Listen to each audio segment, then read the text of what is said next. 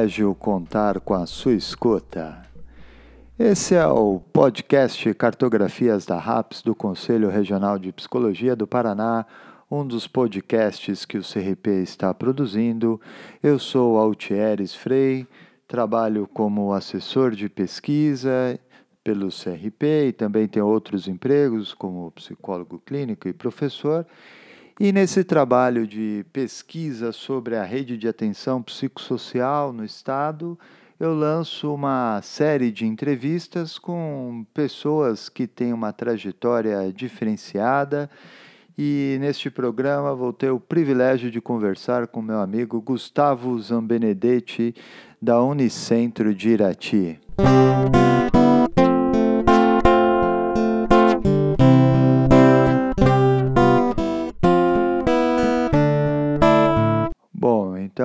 Gustavo Zambenedetti, ele é professor é, adjunto do Departamento de Psicologia e do Programa de Pós-Graduação em Desenvolvimento Comunitário da Universidade Estadual do Centro-Oeste, o Unicentro Campus Irati, é mestre e doutor em Psicologia Social e Institucional pela Universidade Federal do Rio Grande do Sul e graduado pela Universidade Federal de Santa Maria.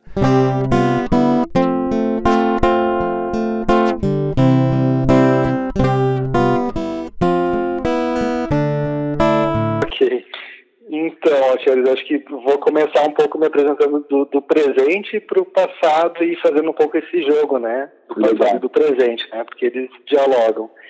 Então, atualmente eu sou professor, então, da, do Departamento de Psicologia e do Programa de Pós-Graduação Interdisciplinar de Desenvolvimento Comunitário da Unicentro, Campus Irati.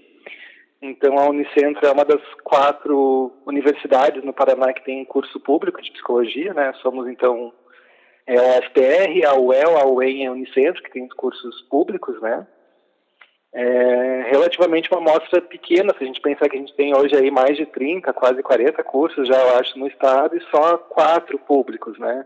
Nossa. Então acho que é algo que já nos faz pensar um pouco o que, que é também a função pública e a importância, né? O mandato que a gente tem nessa função, né? Uhum. Do, do serviço público da universidade pública, né?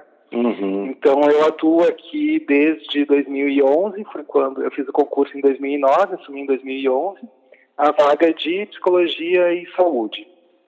Tá. E aí em relação à minha formação que me levou, né, até esse lugar, eu fiz minha formação de graduação me formei em psicologia na Federal de Santa Maria em 2006 e eu já vinha com todo um percurso de graduação, né, uh, voltado para a questão da saúde, políticas públicas de saúde e saúde mental, principalmente, né.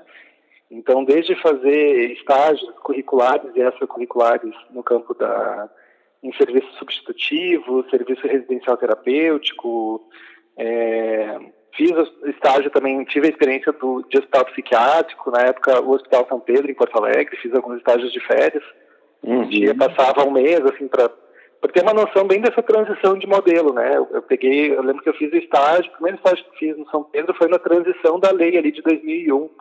Então, a lei recente tinha sido implantada, a lei da reforma psiquiátrica, e aí eu peguei bem nesse momento que, qual que foi o impacto sobre o hospital psiquiátrico, né? A ideia de não poder mais internar alguém no sentido de institucionalizar uma pessoa, né? Quando começou a se ensinar essa ideia de, de internação com um período curto, né, e, e, esse processo de, de transição e implementação de serviços substitutivos, né.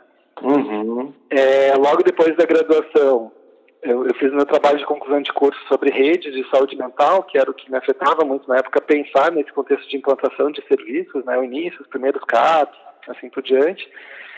E aí desdobrei numa proposta de, de mestrado que eu fiz em Psicologia Social Institucional na Universidade Federal do Rio Grande do Sul, em Porto Alegre, desdobrando esse tema das redes de atenção e saúde mental. Aí, na época, a gente fez uma pesquisa também pensando na questão da inserção da, das clínicas escola, né, dentro das redes, mas a minha dissertação acabou sendo mais voltada para uma pesquisa documental a partir da, dos relatórios das conferências eh, nacionais de saúde e de saúde mental, para entender como é que foi uma espécie de genealogia, né, de como que foi emergindo essa ideia de rede, como é que ela se configurou ao longo das décadas, uhum. assim por diante, né?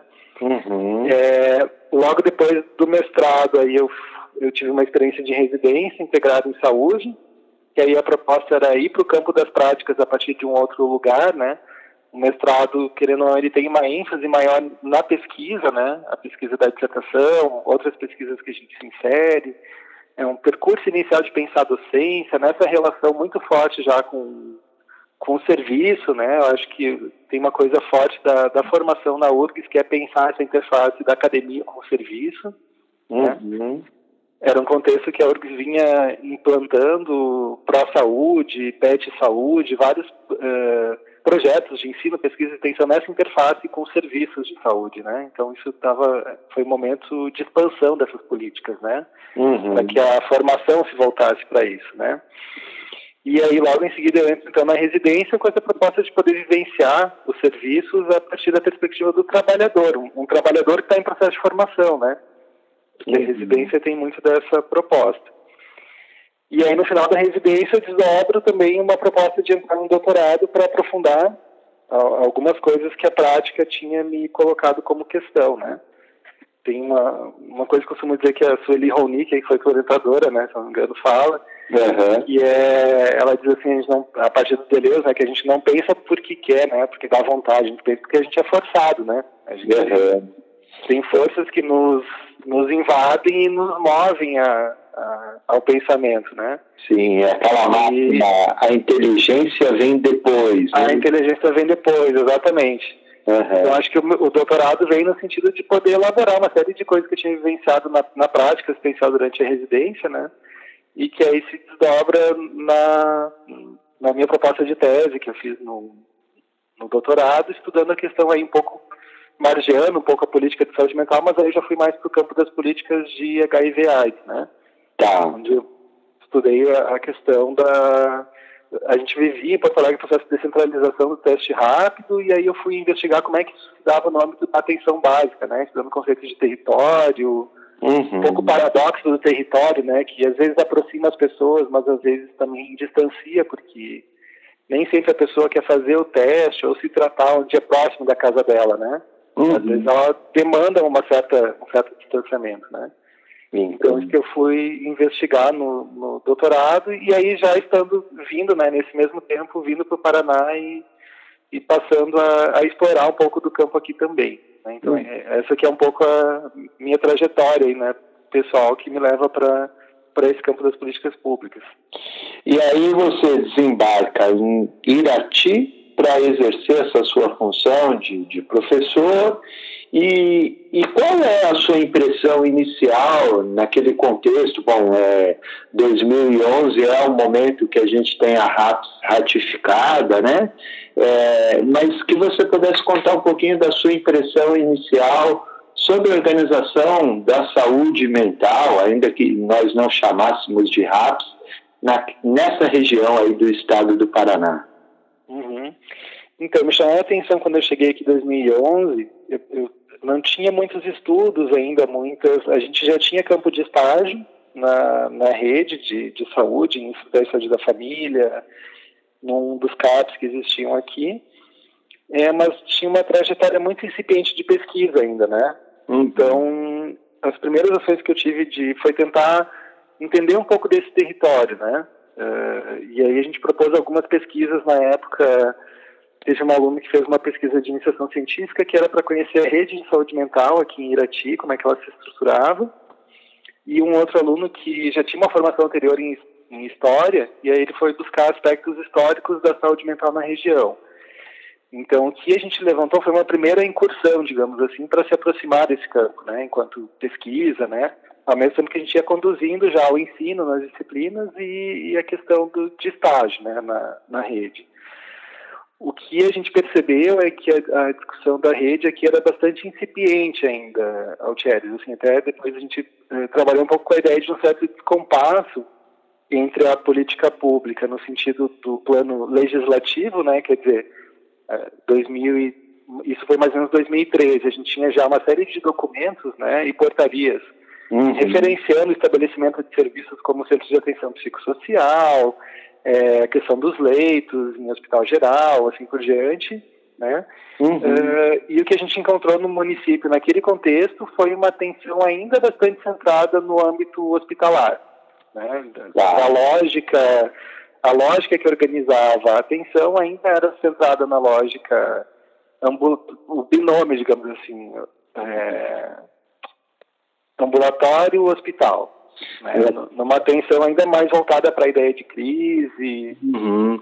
Era como se houvesse um gap, aí, um atraso da reforma psiquiátrica naquela região do Estado, nessa região do Estado, de acordo com, com essa sua leitura, é isso? Isso, exatamente. Foi isso que a gente é, constatou assim, naquele momento, né? Uhum. Então, assim, claro, a gente não tem uma cultura uh, manicomial forte no sentido da presença de um hospital psiquiátrico, porque Irati mesmo nunca teve um hospital psiquiátrico.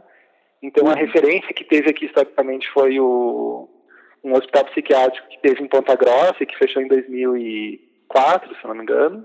Sim. Fechou pelo Nomúcio, né? Porque lá hoje é o é. São Camilo. É, hoje é o São Camilo, exatamente. A etapa da pesquisa da, da RAPS ali e, e esse peronomúcio bem grifado mesmo, né?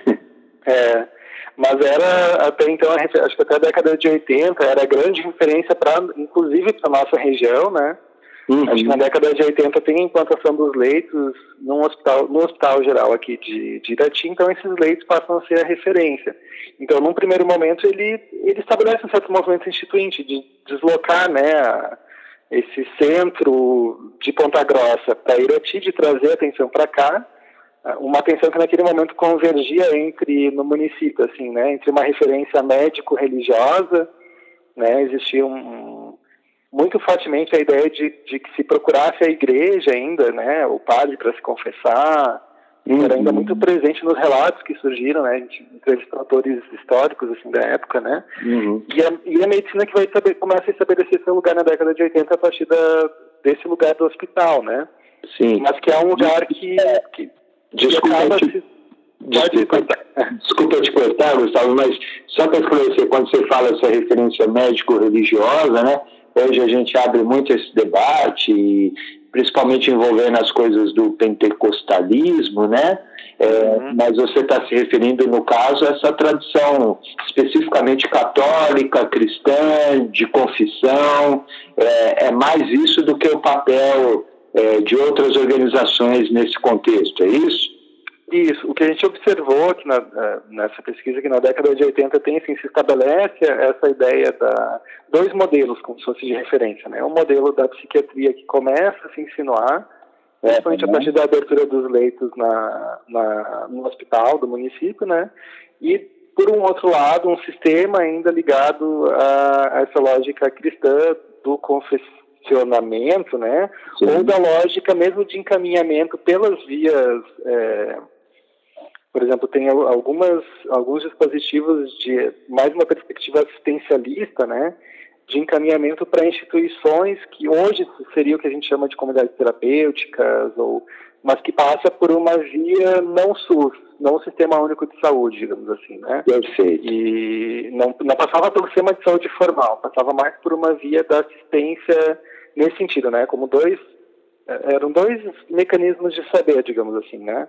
Uhum. Que operavam, acho que ali na década de 80 e que na década de 90 para anos 2000 começa a transitar, daí que a gente começa a observar um pouco o impacto da reforma psiquiátrica, né, no sentido de é, dos primeiros projetos de CAP, de, de, da discussão de TCAPs, assim por diante, mas sempre com muita uh, dificuldade. Acho que o primeiro CAPS que abre aqui abre vinculado a um consórcio de, de saúde, então é um, é um CAPS que uh, que não tem como referência o município, mas sim os nove municípios da região, né? Tá. E que coloca uma série de desafios para atenção, né? Porque, por um lado, ele vai tentar operar, né? Uma lógica de atenção a partir da, da lógica da atenção psicossocial, mas tem um conceito que é muito importante para a reforma psiquiátrica, que é o conceito de território, né? Que é as pessoas estarem próximas ao seu território de vida. Sim. E aí pensar uma dimensão de nove municípios, onde tem municípios que ficam a 60 quilômetros, 50 quilômetros, nem sempre são estradas tão Pega, por exemplo, o município como Inácio Martins, pega uma serra para chegar até Inácio Martins, é um dos municípios. Uhum. Então tem uma logística que dificulta um pouco, às vezes, a, a locomoção também dos usuários desses municípios para vir até o CAPS, né? Uhum. Até numa das pesquisas, um enfermeiro de, uma, de um dos municípios falava assim, é como se a gente pedisse para um psicótico grave se organiza né, para se poder fazer esse deslocamento. Ele falava de um caso grave que tinha no município Uhum. e que era um, um usuário do interior, então assim, tinha que vir do interior até a cidade para daí da cidade, tipo, às seis da manhã, poder pegar o ônibus que vinha até Irati, Uhum. né, pro CAPS. Então ele falou assim, nossa, tem que ser uma pessoa bem organizada para fazer esse... E um pouco nesse sentido, né? Como que, que essa própria leitura, né? Da, é, que alguns autores propõem, né? Quer dizer, a gente é, constrói a rede de atenção psicossocial tentando ali, de alguma forma, dizer que não é só o centro de atenção psicossocial o responsável pelo cuidado, né? Talvez Uhum. tentando reparar aí essa questão de como acionar principalmente a atenção primária, né, para se corresponsabilizar pelo cuidado, mas não só, né, também acionar outros equipamentos, tanto na saúde quanto intersetoriais, né, é, mas enfim, que vem dessa percepção, né, de que talvez a gente tenha investido muita energia nessa ideia de um centro de atenção psicossocial e de que nenhum lugar que se propõe a ser lugar de atenção psicossocial possa ser o centro, né? Na verdade, isso Uhum. deve se papilar, deve se espraiar por diversos lugares, né? Acho Uhum. que o, o acontecimento do CAPS gerido por consórcio que você narra é um pouco sintoma disso, né? De uma falta de investimento na atenção primária, né? Uhum. É, também. E, e se a gente for tomar. Claro, acho que quando a gente vai fazer essa análise, né, acho que a gente tem que tomar planos de análise. Então, um plano de análise seria a gente pensar contexto e realidade brasileira, outro plano contexto e realidade paranaense, e aí eu estou mergulhando num contexto de análise mais regional, micro-regional, até diria, né? Perfeito. Porque aí se a gente for entrar nesse. E aí cada. A gente tem um certo. Eu falei de um descompasso antes, mas pode falar em, em gradações, digamos assim, de como que essa política né, vai se desdobrando em diferentes regiões, diferentes cidades, né? E aí tem gradações de implantação dessa política, né? Uhum. Que é interessante que a gente possa olhar nesse âmbito da saúde geral, né? Por exemplo, a própria ideia do CAPS de consórcio, ele tem toda um, uma discussão hoje sobre a questão da, assim como a gente tem a, a, portaria da RAPS, né? A gente também tem a portaria da RAPS, né? Das redes de atenção em saúde e uma série de o próprio Eugênio Vilaçamento que vem trabalhando com a ideia de regionalização de serviços Uhum. e aí Uh, claro, a rigor, a ideia de regionalização serviria para algumas áreas, para algumas especialidades. Em certa medida, a nossa regional uh, incorporou a lógica da, da RAPS também para a saúde mental, né? que, na minha opinião, não, não seria uma área muito adequada, né? a não ser para a questão hospitalar, possivelmente, daí sim, né? Mas não para pensar em implantação de casos. Mas eu acho que é importante analisar a própria próprio paradoxo que se pode criar, às vezes a contradição dentro da, da própria política de saúde, do modo como ela a, a gente dá margem para ela ser lida assim, né? Hum. E aí, se eu pensar atenção primária em saúde, na nossa regional de saúde aqui, é, Irati tem a, a cobertura mais baixa de atenção primária. A Hum. cobertura de ESF é, até um tempo atrás eu olhei no Ministério da Saúde, era de, não chegava a 30% da população. De estratégia de saúde da família. De estratégia de saúde da família. Uhum. Cobertura de atenção básica era um pouquinho mais alta, por volta de 40 e poucos por cento, mas é uma cobertura muito baixa ainda, né? Então, o que a gente observa nas equipes, quando a gente vai conversar, é uma certa sobrecarga geral, assim, né? Elas acabam centrando as atividades num perfil muitas vezes mais é, tecnicista, né? Procedimental. E aí tem essa questão da saúde mental que ela ela envolve uma certa indeterminação, não, sei se é indeterminação. Eu lembro um município que a gente fez uma, uma pesquisa e a profissional falava assim, né, que na atenção básica daquele município, aqui da região, a, as consultas na atenção básica eram determinadas a cada 20 minutos e eram pré-agendadas. E aí ela falou assim, ah, por exemplo, e aí tinha uma profissional da saúde mental daquele município que disse assim, ah, hoje eu atendi um caso aqui que eu levei a manhã inteira para, um caso de saúde mental, né, eu levei a manhã inteira para encaminhar o caso. Porque a uhum. pessoa chegou no serviço, estava agitada. Ela falou assim: esse é um caso que a gente não, não ia conseguir fazer caber na atenção básica. É, o relato delas, né? Uhum. Porque naquele município, não é Irati, é um município da região, a atenção básica estava muito é, procedimentalizada, digamos assim, nessa lógica, né? Do consulta uhum. cada 20 minutos. Uma lógica ou, ambulatorial, né, Gustavo? Uma lógica ambulatorial, né? Uhum. Ouve, diagnostica, prescreve o tratamento. Uhum. E aí essa questão da escuta, às vezes, ficava um pouco num segundo plano. Mesmo na atenção de modo geral, né?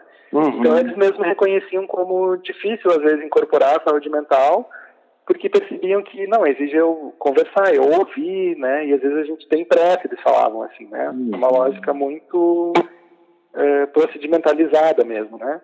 Sim. Então, eu acho que envolve também pensar isso, né? Assim como tem um outro município da nossa região que, que, que conseguiu é, fazer ações muito bacanas na atenção primária, né, é, relacionadas a um psicólogo também que teve tinha uma questão uma posição de militância na área e, e passou a desenvolver uma série de ações era muito presente na fala das agentes comunitárias de saúde né o impacto que a que a presença daquela psicóloga fez no município uhum. né, para elas entenderem que o que elas faziam quando vão numa casa e escutam uma pessoa em caminho que aquilo era saúde mental né uhum. e, e um trabalho que foi feito na atenção primária né? Então, assim, acho que tem. Eu falo de duas realidades aqui, né? Um município onde tinha uma realidade bem protocolar, procedimentalizada da atenção básica, e um outro município que fez várias ações, a ponto de ser um município que até encaminhava muito pouco para o CAPS aqui do, do, município, porque acabava desenvolvendo as ações lá mesmo na atenção primária. Claro. Né? Então, e aí são experiências que também nos apontam possibilidades aí, né? Sim, essa potência, né, da atenção primária, então, quando você relata, né, é, bem organizado, com profissionais comprometidos mesmo, com é, alinhados, né, a ideia da reforma psiquiátrica, dos direitos humanos, como que tem uma potência de explorar o cuidado nesses lugares, trazendo a pauta da saúde mental é, que, que pode ser tão ou mais intensa do que se tem um CAPS no próprio município ou na própria região, né? Isso, exatamente. Isso. Exatamente isso que a gente foi percebendo. acho que a diferença dessa, dessa posição também de ter profissionais. Tem uma pesquisadora, Tatiana Raminger, que se perguntava até certo ponto, né? A questão como que qual que é o impacto da militância também para pensar a questão da ação profissional, né? Uhum. Será que eu será que é só uma ação profissional no sentido protocolar, né? Fazer a reforma psiquiátrica acontecer ou tem que ter algo mais ali, né? Para para para fazer esse processo acontecer. E eu acho que essa é uma questão que ela subsiste, por exemplo, nesse cenário atual, né? Que a gente vê aí é, pensando nos dois últimos para cá, né, dois últimos anos, a ideia de uma nova política de saúde mental. Uhum. E, e, traz um cenário difícil, quer dizer, hoje a gente tem um cenário, nos últimos dois, três anos, um cenário pouco favorável do ponto de vista institucional, né? Uhum. É, com a publicação da nova portaria de saúde mental, a inclusão na RAPS do, de novo do hospital psiquiátrico, das comunidades terapêuticas, Hoje, agora, ontem, eu vi circulando o decreto da política sobre drogas, colocando a abstinência como carro-chefe, não mais a redução de danos. Isso mesmo. Por mais que a gente siga tendo algumas leis que amparem a gente seguir trabalhando com redução de danos, né? Sim. Então, muitos serviços vêm se perguntando como é que eles vão trabalhar nesse contexto, né? Sim. Onde a nova política ela é reorientada. E aí, como é que, qual que é o papel de resistência também, né, nesse, nesse sentido, e de articulação da técnica com a ética política e a, e a, e a episteme, né, do conhecimento para pensar essa, essa resistência, né, e uhum. como a gente vai seguir trabalhando, né. Vou vestir aqui um devir é, Antônio Abujanra, é, de é, provocações, né, é, era, era o Antônio, né, Antônio Abujan, que tinha aquele uhum. provocações, vou, vou usar esse dever aqui para deixar uma provocação. É possível clínica sem política? Não, não é possível. é, eu acho que foi muito curioso até, Tiago, uma coisa que uma provocação, a gente fez uma roda de debate esses dias, quando teve a publicação da nota técnica sobre a nova política de saúde mental, e por mais que algumas pessoas digam, não, mas ela saiu do ar, ela. Na verdade, a nota técnica ela só vinha tentar esclarecer mudanças que as portarias já tinham colocado, né? Uhum. E as portarias seguem vigentes, ou seja, nota, o discurso que está presente na nota técnica, ele é ainda vigente, né? E foi interessante o debate que ele suscitou nas redes sociais, né? Então, por exemplo, eu vi, eu lembro pessoas assim que se dizem até de certa forma não muito que não trabalham no campo das políticas públicas, né, diretamente, trabalham, por exemplo, tem um consultório privado, assim por diante, e se manifestando sobre a nota, né, uhum. e se manifestando a nota pretensamente como algo técnico, né, dizendo, por exemplo, assim, não, mas tem pacientes que precisam da eletroconvulsoterapia, então tá, tá correto a nota, uh, colocar a, a, nota técnica, a nova política, financiar a, a compra da, do aparelho de eletroconvulsoterapia, né? Uhum. E, e aí eu, eu, comecei a questionar assim, bom, mas como é que pode alguém que diz que não gosta de política pública e ele está falando sobre uma política pública, pretensamente de um lugar de neutralidade, que seria a ideia do argumento técnico, né? Mas assim, é, é, um argumento técnico que está dentro de uma política. E a é. política envolve elencar prioridades, pensar onde é que eu vou gastar uh, verba, como que eu vou avaliar esse processo, envolve uma análise de conjuntura, né? O que, que mais está proposto dentro dessa nota técnica, dentro dessas portarias, que não é só aquilo, né? Então, isso é, é análise política, né? Então, eu acho que toda perspectiva que tenta dissociar né, a ideia da clínica da política, é, ela é artificial. Uhum. É, é, impossível fazer essa dissociação, é impossível eu, eu ter um argumento exclusivamente técnico, né, porque no momento que essa técnica ela, é, ela entra dentro de uma política pública, é, tem uma negociação que acontece aí, né, tem disputa de modelos, claro. tem a questão ética que se coloca, né, que é como é que eu vou lidar com quem aceita ou com quem não aceita.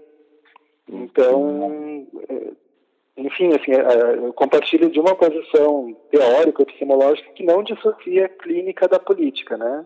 É. Assim como a produção do saber, da cientificidade, né, que em tese embasa essa isenção, ela também é atravessada de política, né, como desde o Foucault a gente sabe, da, e antes mesmo do Foucault, evidentemente, a gente sabe dessa relação intrínseca entre o saber e o poder, né?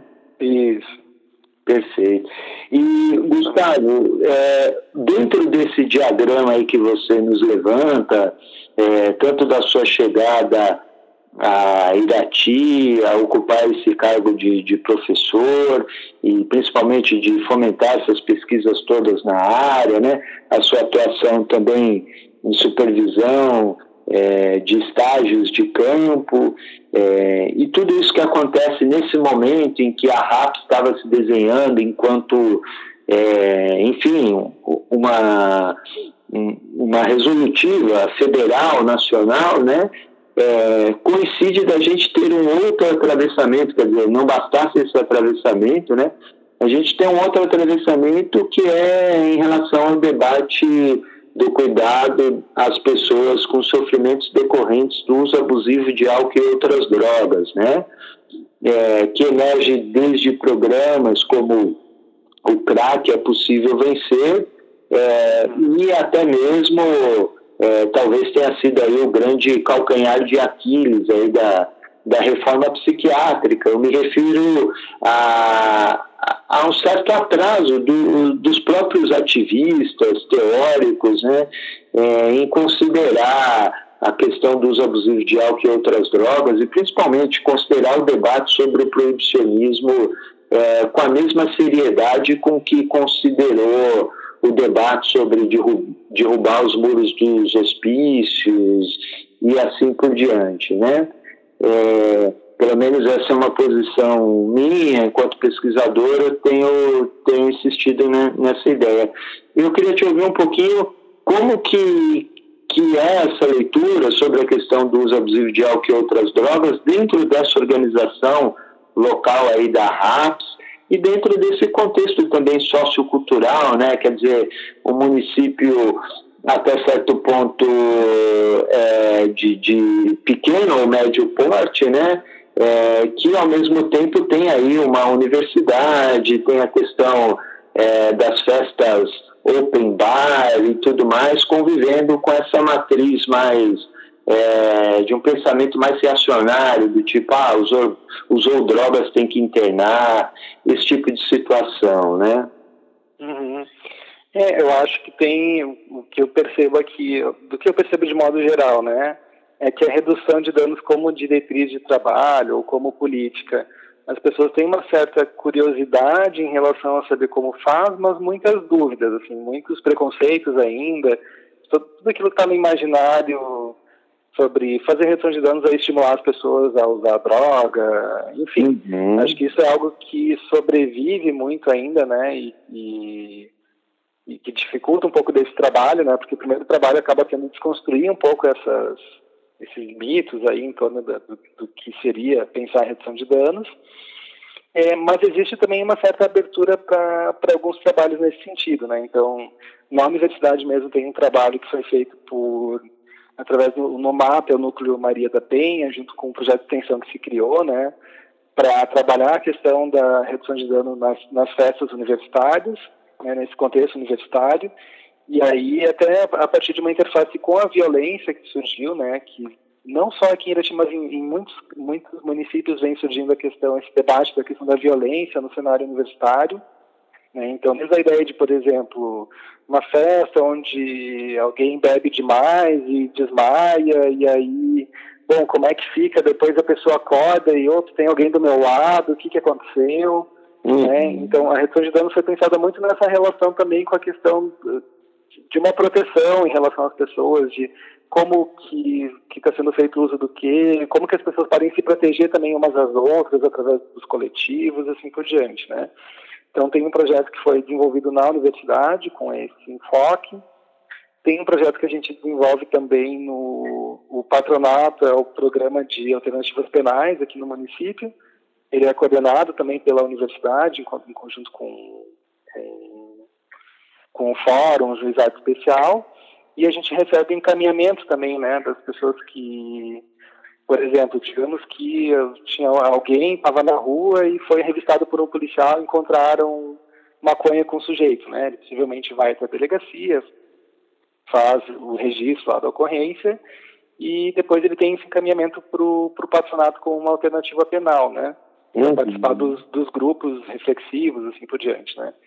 E aí a gente tem experimentado também nesses grupos trabalhar com a perspectiva de um diálogo aberto, né, entendendo a redução de danos que é, que ela pressupõe isso, um diálogo aberto, né? Então é muito comum os, as pessoas no primeiro encontro chegarem dizendo que não usam mais, que foi só uma vez, que foi só aquela vez que por acaso o policial pegou elas na rua, assim por diante.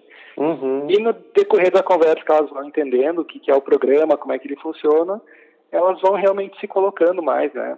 Uhum. Na relação que elas estabelecem com, com as substâncias e até que ponto é um uso problemático, às vezes é não problemático, e, e, e, o programa se propõe muito a isso, né? A ir traçando com os sujeitos é, projetos possíveis pro, pro, no, no, desejo deles, né? Uhum. Que aquilo vai se, se encaixando. Mas, assim, eu diria que essas são um pouco ações, um tanto quanto contra-hegemônicas no âmbito geral, assim, né? Uhum. Da, da, região, né?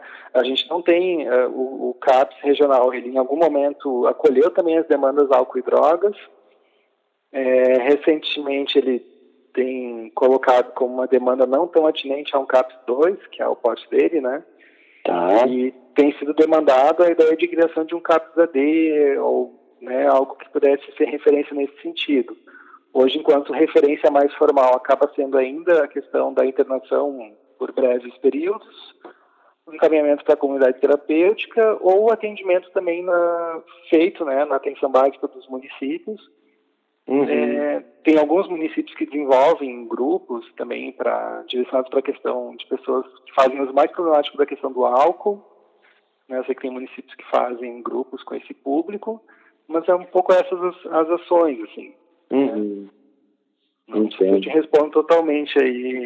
Não, perfeito. É, é, é muito de uma percepção também, não, não tinha claro. para pensar especificamente nisso. Assim, então, falo desse, desse lugar um pouco de por onde a gente tem tentado é, inserir. Acho que tem uma função da universidade que é tensionar um pouco os campos, né? Nessa uhum. relação de produção de conhecimento, né? Mas tem um limite também de até onde a gente tensiona, até onde a gente tem que acolher também o trabalhador e dos projetos onde a gente tem daí sob nossa responsabilidade e é, é um pouco mais mais fácil, né? A gente, quanto coordenação de alguns projetos, daí se constitui como linha de trabalho mesmo, né? Uhum. Essa, essa diretriz. Uhum. E, e, Gustavo, nessa linha, assim, quando você fala um pouquinho da, da universidade, né, da, das potências de desenvolver não só a formação, mas também projetos de extensão como esse, né, é, me ocorre de te perguntar, nessa sua experiência aí, quer dizer, já vão para oito anos, é isso? Oito. Isso, aham. Né? Isso. O, o que, que tem sido, assim, pessoalmente mesmo, né? É, mais gratificante aí, que você olha e fala, pô, isso aqui tem feito muito sentido, e o que você tem visto, assim, quando você esbarra situações que pô, parece que isso não tem mais jeito mesmo, isso aqui é muito difícil, né? Aquilo que no linguajar da psicologia organizacional chamariam de é, desafios e potências, né? Vamos dizer assim. Uhum. Dessa sua estada aí como pesquisador, professor e principalmente, né?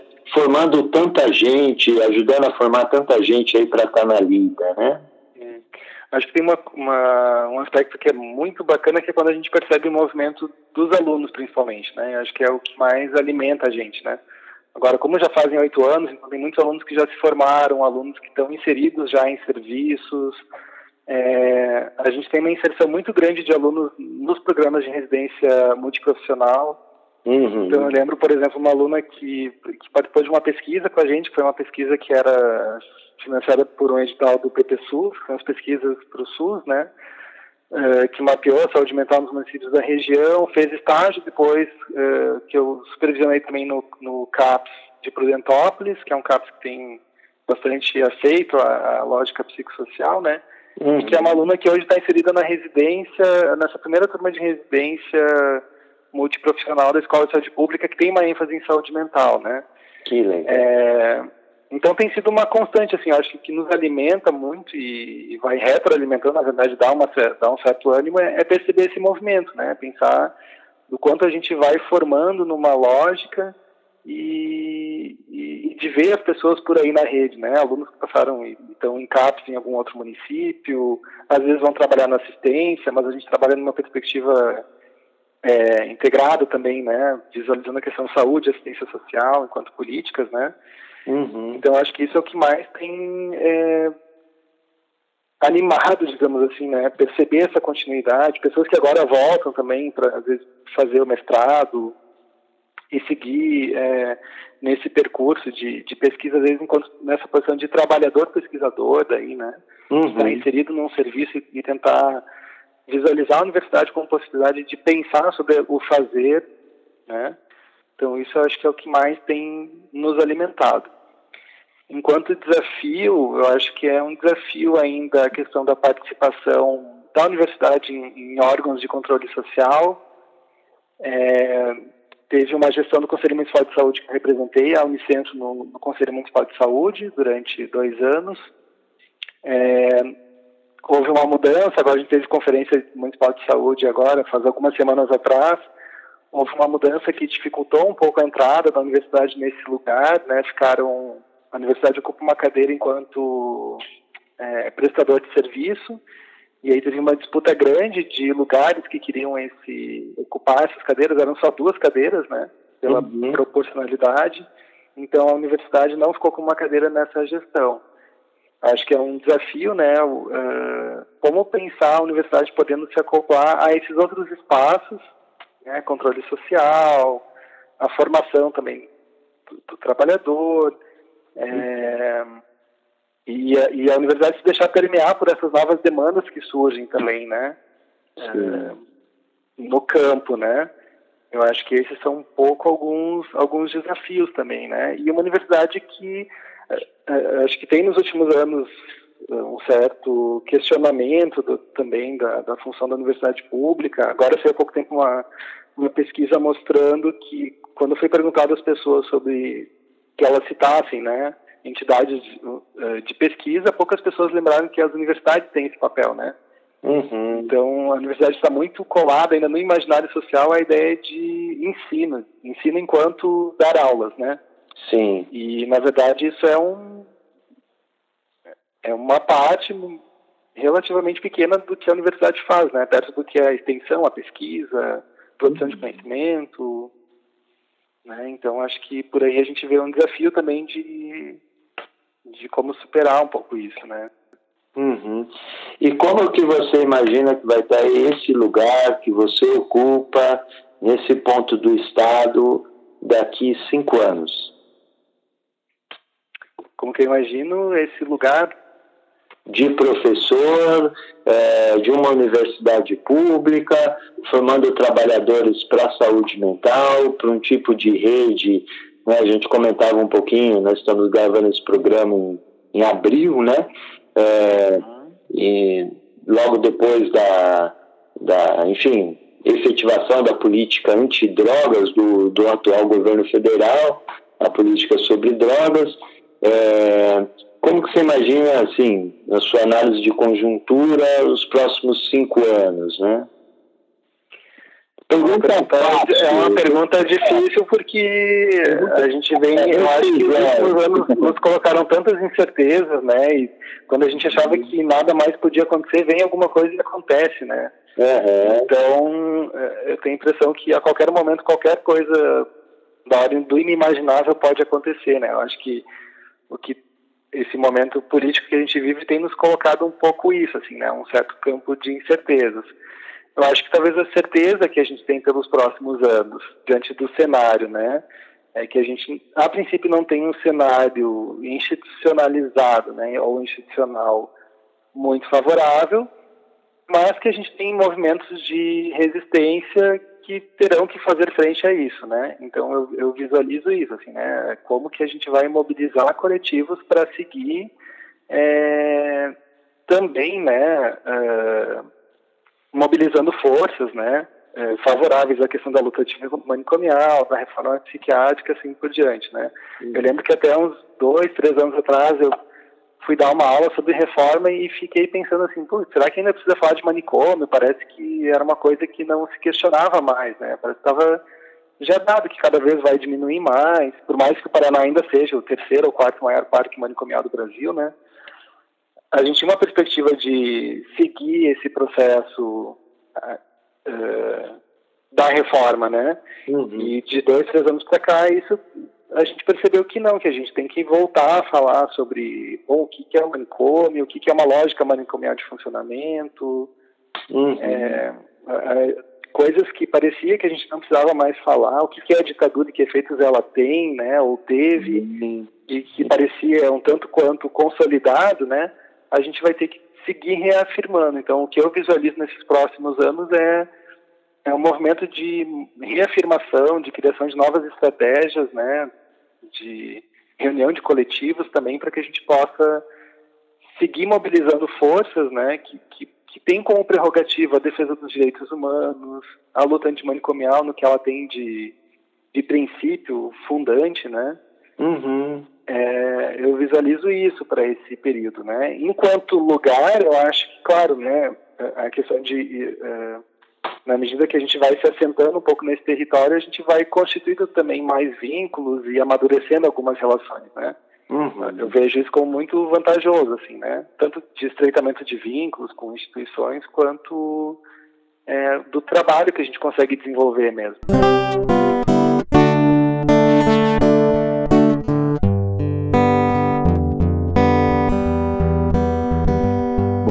Você que está nos acompanhando, ainda tivemos tempo, Gustavo e eu, para conversarmos um pouquinho sobre o, o papel da psicologia a, enquanto saber, né? análise dessa conjuntura, também da formação das colegas, dos colegas psicólogos.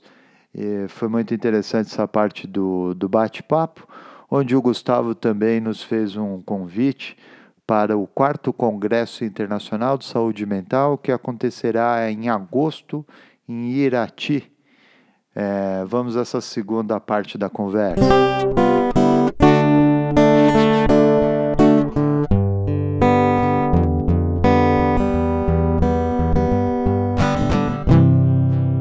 E o papel da psicologia nesse cenário todo parece cada vez mais estratégico, relevante e necessário, né? Da gente enquanto categoria, enquanto, enfim, é, saber, é, não imaginar que esse, essa discussão sobre a RAP, sobre a saúde mental, é só coisa que está para quem trabalha diretamente com isso, né? Porque, de certa uhum. forma, é, esses movimentos é, de, de, retrocesso também atingem a hegemonia, a hegemonia não é uma boa palavra, mas enfim, mas derruba um pouco esse lugar que a psicologia tem tentado ocupar é, de, de uma ciência que conversa de igual para igual com as outras ciências sobre a loucura, sobre a alteridade, né?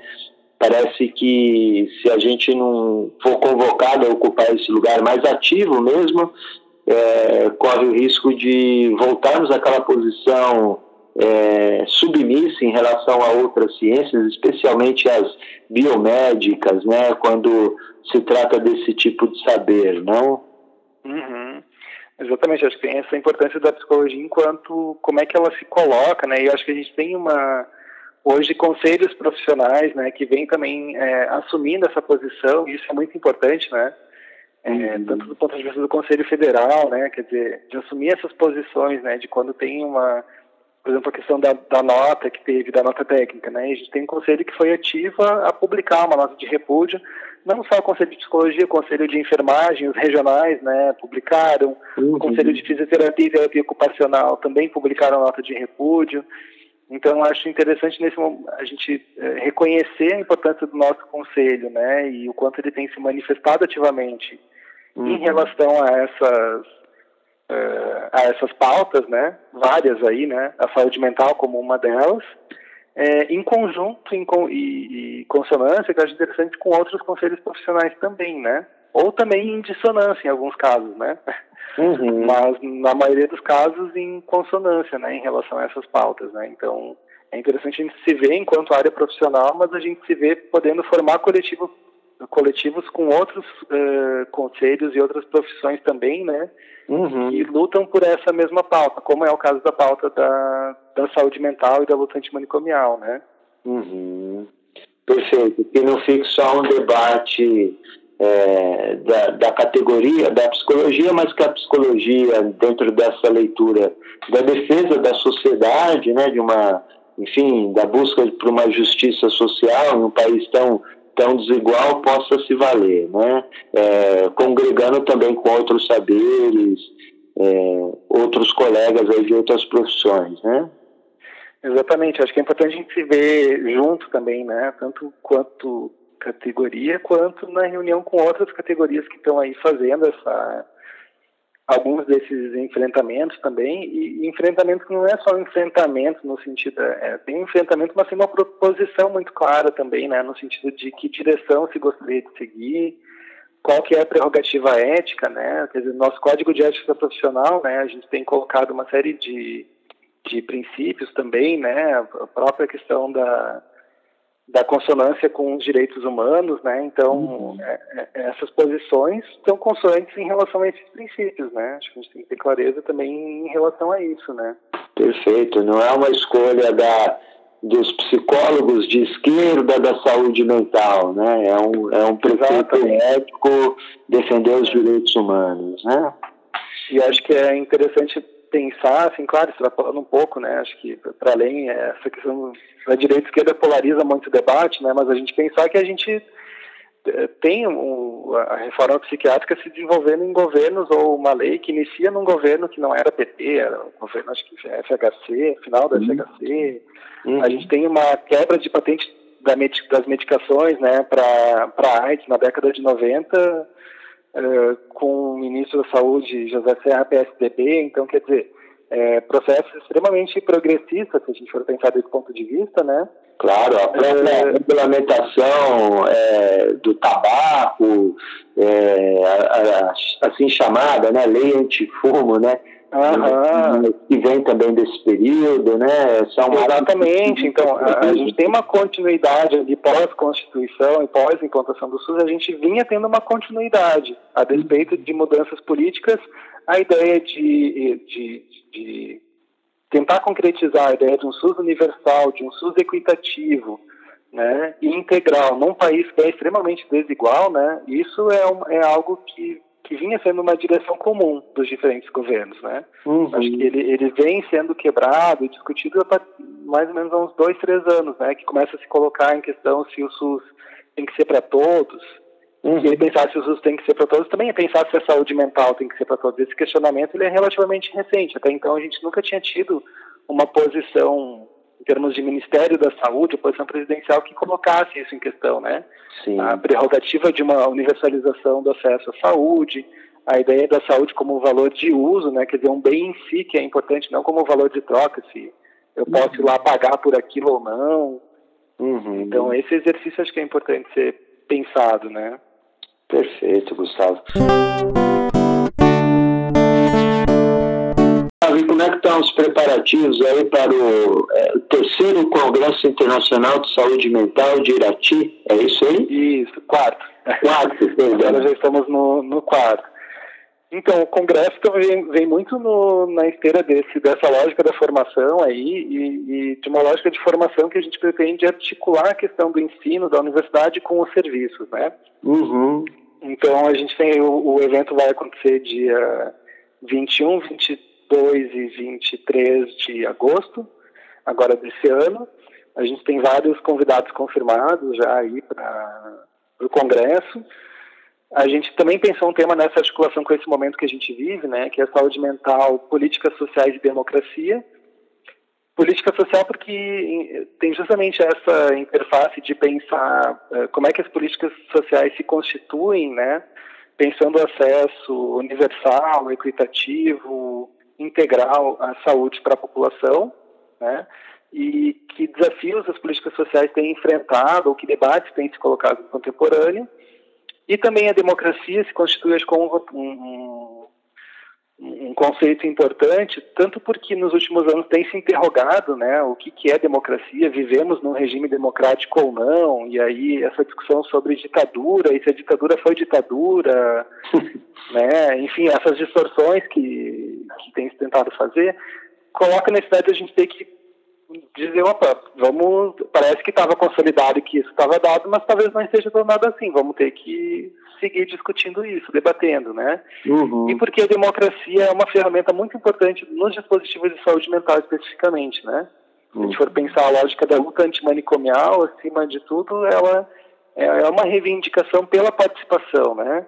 Acho que esse princípio que tem se colocado em várias discussões, né, do nada sobre nós sem nós, né? É um pouco essa ideia, assim, né, de como que a gente vai fomentando a participação, desde as conferências de saúde, nos serviços de saúde, é, a ideia de criação de dispositivos, por exemplo, dentro dos CAPs, né, a assembleia, é, o próprio projeto terapêutico negociado com o, com o usuário, né, então a ideia não é de uma imposição de um projeto, eu acho que, que é melhor para o outro, né, uhum. mas é como que como uma diretriz clínica, inclusive, né? Clínica política, a gente diria, né? Sim. A gente constitui isso em conjunto com o outro, né? Então, isso fez a gente colocar também a questão da democracia como, como um tema, né? Uhum. De debate do Congresso. Então, é, certamente o convite aí para que todos possam é, participar, né? E, e, de um evento que não, é, o caráter dele é esse, né? Para congregar tanto acadêmicos quanto trabalhadores aí do campo da da saúde mental, que, que a universidade possa invadir um pouco os campos e os campos possam invadir a universidade. Essa que é a proposta, né? Que legal.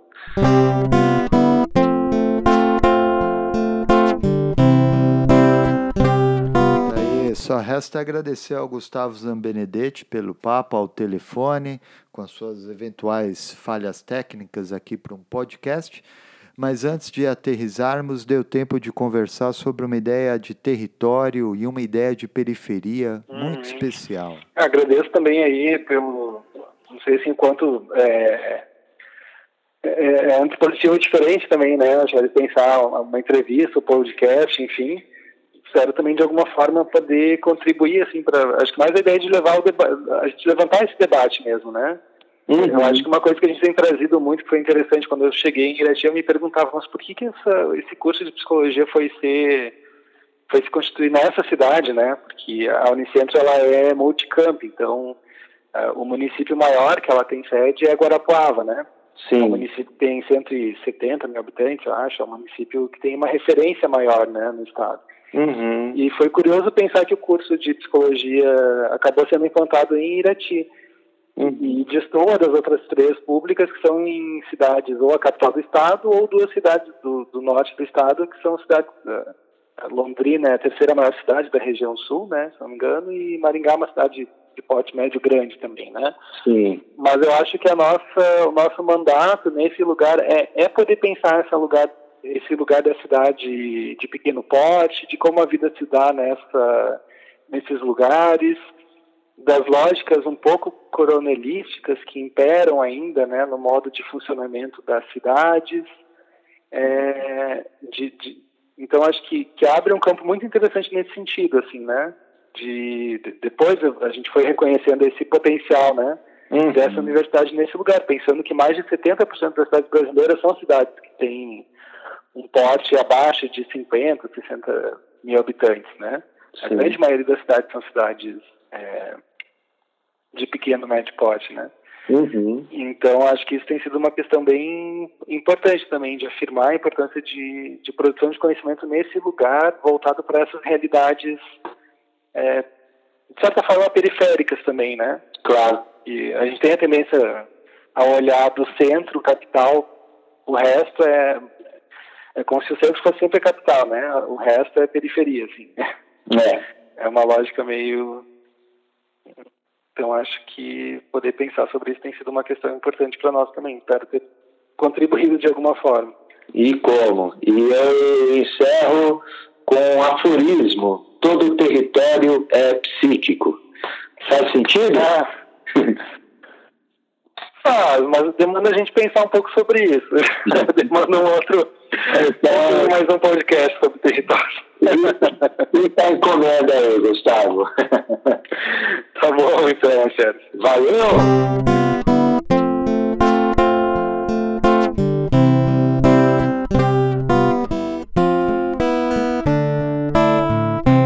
Tá aí, esse foi o segundo podcast da série Cartografias da RAPS, onde tive o privilégio de bater esse papo ao telefone com o Gustavo.